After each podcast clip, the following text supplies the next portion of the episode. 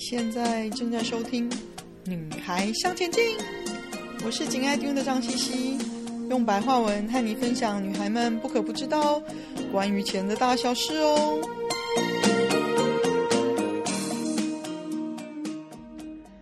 欢迎收听第一百四十八集，现货比特币 ETF 出现了，你也该投资吗？上集。现货比特币 ETF 在千呼万唤之后呢，总算上市了。从一月十一号星期四开始，有十一只现货比特币 ETF 为大家投资比特币提供了新的选择。接下来的问题是，你该不该投资现货比特币 ETF 呢？以及你该如何选择呢？我自己已经持续的关注这个话题哦。所以也阅读了不少相关的分析跟新闻。我看到了一篇由 Morningstar 就是晨星所整理的比较中肯又蛮完整的关于比特币现货 ETF 的文章哦。所以我决定这一集的 Podcast 呢，就以他的文章为主，穿插我个人的意见，给大家提供做一些参考哦。Morningstar 的文章的标题是呢。Spot Bitcoin ETFs are here. Should you invest? 它是由 Brian Armour 在一月十二号二零二四年所刊登的文章哦。文章是这样写的：为什么现货比特币 ETF 比比特币期货 ETF 更具优势？以及如何为您的投资组合选择适合的 ETF 哦？在首次提交申请十多年之后呢，美国证券交易委员会终于批准了现货比特币指数基金哦。事实上，SEC 批准了十一只现货比特币的 ETF，立刻为投资人提供了不同的选择哦。交易从一月十一号星期四开始，哪一只 ETF 将占据主导地位仍有争议。但有一点最明确的，就是现货比特币 ETF 是比特币投资人在基金市场上的最佳选择。什么是现货比特币 ETF？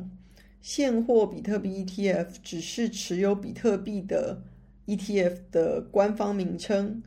这些 ETF 的表现应该是跟比特币的市场交易价格走。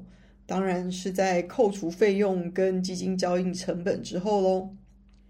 现货价格是证券的立即可用的交易价格，而另一方面呢，期货价格代表的是未来日子的价格。股票跟债券以现货价格，就是当下的市场价格来交易哦，而大宗商品就是 commodity 整的这些产品呢，是以未来约定的价格交易。就是它允许买家锁定特定价格，并且在未来的日期完成交易哦。这个是现货跟期货的不同。我们将新批准的 ETF 称为现货比特币的唯一原因，是因为比特币期货 ETF 已经在市场上了。比特币期货的 ETF 呢，早已经在二零二一年的十月就已经上市了。如果先批准现货比特币 ETF，我们可能很简单的就可能是把它称作比特币 ETF 而已哦，不会把它称作比特币现货 ETF。那文章也提到说，你应该投资现货比特币 ETF 吗？你身为一个投资人，不一定真的要对是否投资比特币采取立场哦。只有在你认为比特币是有投资价值的情况下，你才应该投资这些 ETF。不要只是担心错过机会，就是 FOMO，F-O-M-O，Fear of Missing Out，就是大家都做你没做啦。这是一种糟糕的投资策略哦。有空你可以听听看我的第二十九集 Podcast，Bitcoin 到底值不值得投资？跟一百一十一集币圈最近两三事哦，让你可以更快的知道比特币之前是什么样的状况，有一些什么样重大的变化，一直演变到现在哦。那文章说，以下是决定是否投资现货比特币 ETF 的一些考虑因素。他说，现货比特币 ETF 是比 alternative investment，所谓的 alternative investment 就是另类投资更好的选择哦。来，我们先来投资，先来解释一下什么叫另类投资哦。另类投资它的英文叫做 alternative investment，是指呢，除了在股票、债券跟现金之外的投资，都统称为另类投资哦。那另类投资包围的范包含的范围比较广泛，包括贵金属啊、收藏品啊、艺术品啊、古玩啊、纪念钞票啊、邮票等的这些有形资产，跟房地产、大宗商品 （commodity）、私人股权 （private equity），还有不良债券 （doubtful debts）、对风对冲基金、碳信用的交易、风险投资。电影制作、金融衍生商品跟加密货币等等的金融资产哦，那其实，在房地产还有啊农地、航运上的这些资产投资，实际上是一种传统的嗯保值增值的手段，但是仍是习惯性的被称为另类投资哦。好，讲到这里，那文章又继续说了，在费用的部分呢。美国证券交易委员会同时批准了多家基金公司申请现货比特币 ETF 的决定哦，在申请过程中呢，引发了这些基金发行人之间激烈的费用竞争哦。这对投资人来讲是件好事，同时呢，吸引大量的新资金，也可以帮助基金公司降低它的费用跟成本哦。所以对这些嗯新基金也非常的重要，导致呢基金发行人都想要用具有竞争力的费用来吸引投资人进入市场哦。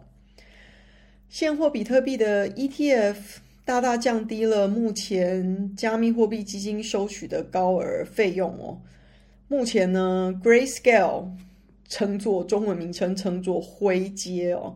这个信托基金呢，它的代码是 GBTC，它的收费介于两个 percent 到三个 percent 之间哦。嗯，目前最大的比特币期货的 ETF 代码是 BITO，它的收费是零点九五个 percent 哦，和 Bitwise 是这一次呃有上市的其中一家现货比特币 ETF。它的费用率是零点二 percent 哦，这些费用相差甚远哦。另外，文章也提到了，嗯，期货拖累基金的表现。那尽管 SEC 在现货比特币 ETF 这个方面进展缓慢哦，拖了十多年，但它却在两年多前批准了第一支比特币期货的 ETF。它叫做 ProShares 比特币策略 ETF，代码是 BITO，是有史以来呢上市当天交易量最大的 ETF。但是就正如晨星就是 Morningstar 他们自己当时所说的，这些不是你正在寻找比特币的 ETF。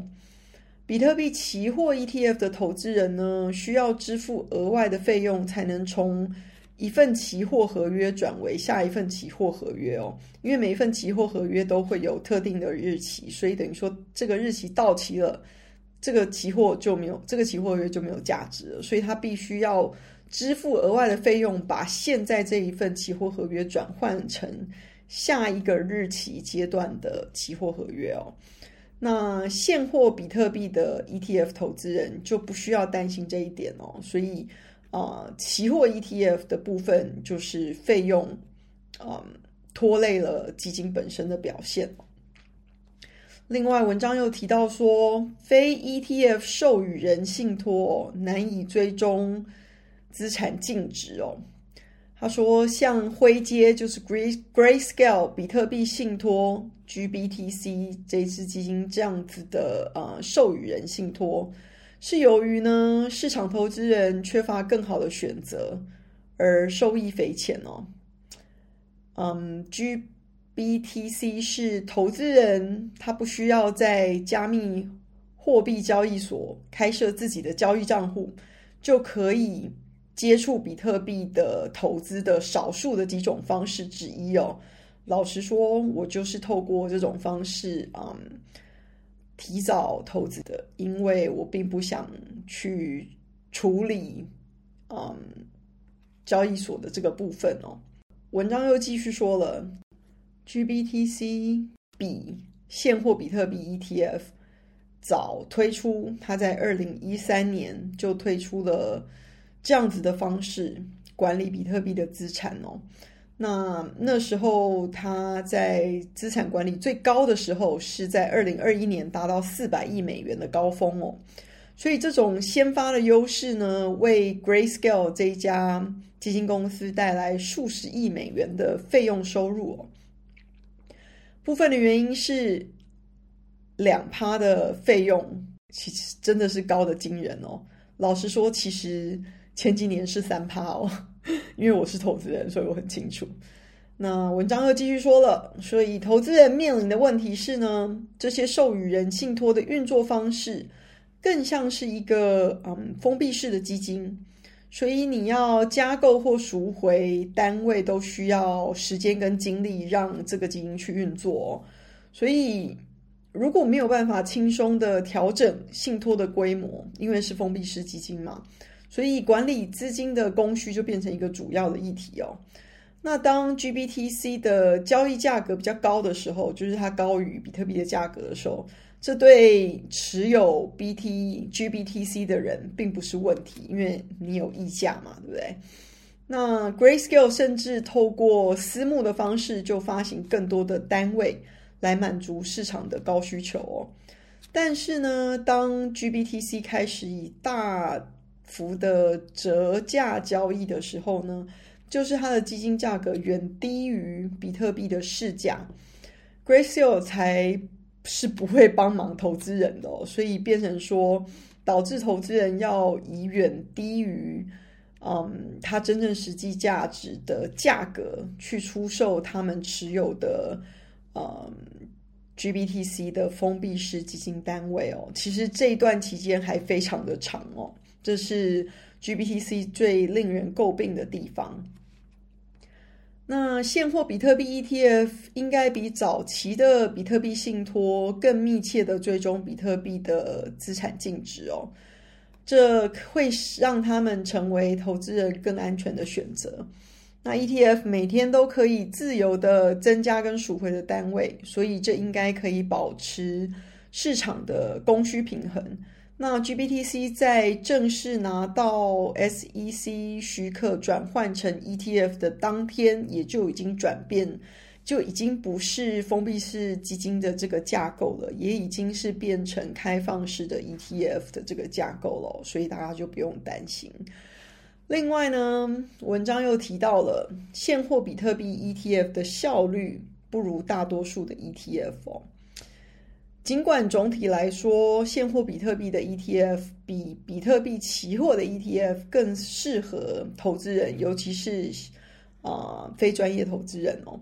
但是他们尚未提供投资人期望的像其他 ETF 一般的效率哦。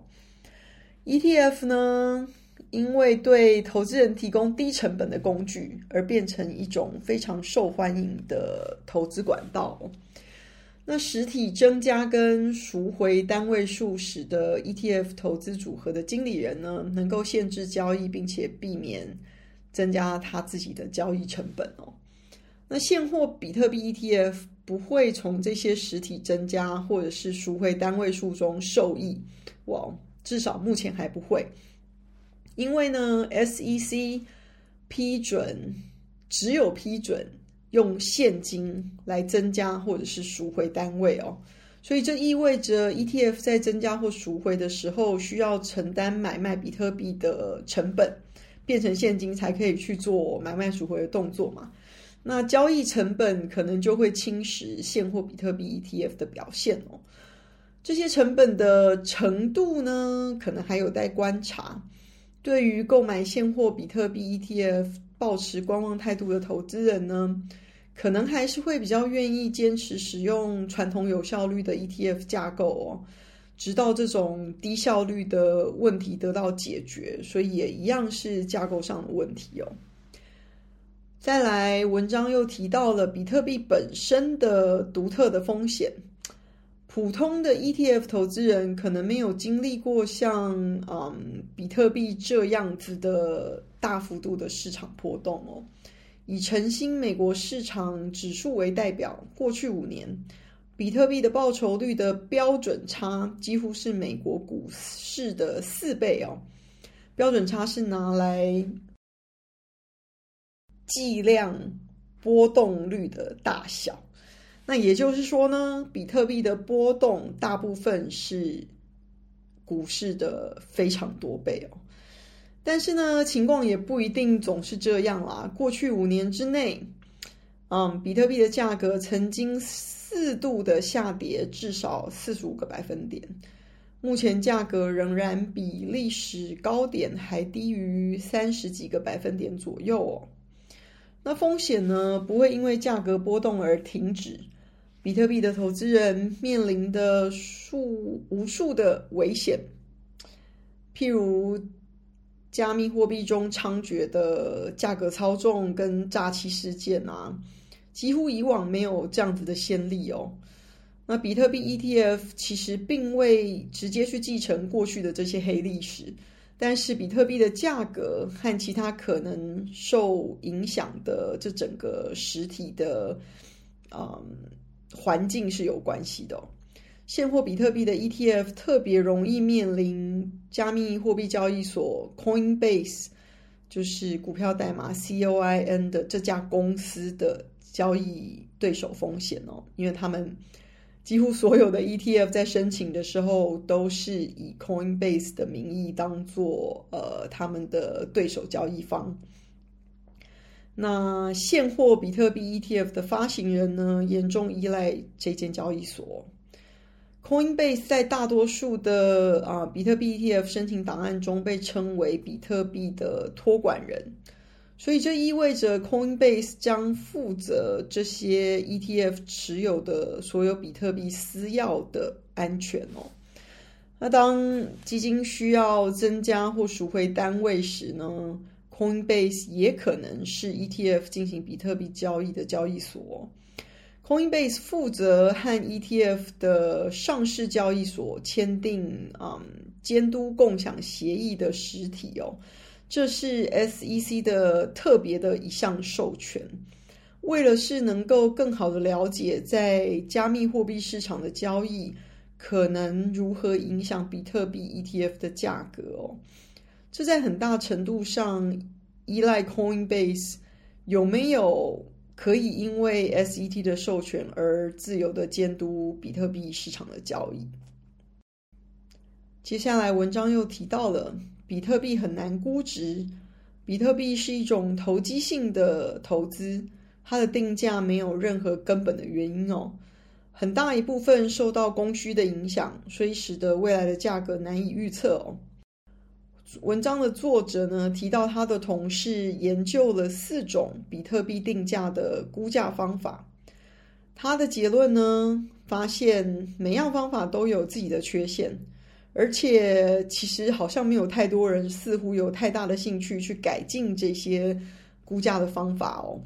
所以投资人必须要明白，比特币的价格以及这些 ETF 不受基本价值的束缚哦。如果这让你感到不安，请不要购买这些比特币的 ETF，因为你对比特币本身并没有一个很确定的看法哦。如果你真的对投资比特币有兴趣，我们下集就来讨论如何为你选择合适的现货比特币 ETF 吧。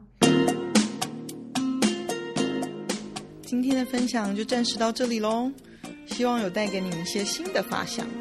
听完记得赶快给我们一个评价。有空和你的闺蜜们分享《女孩向前进》哦。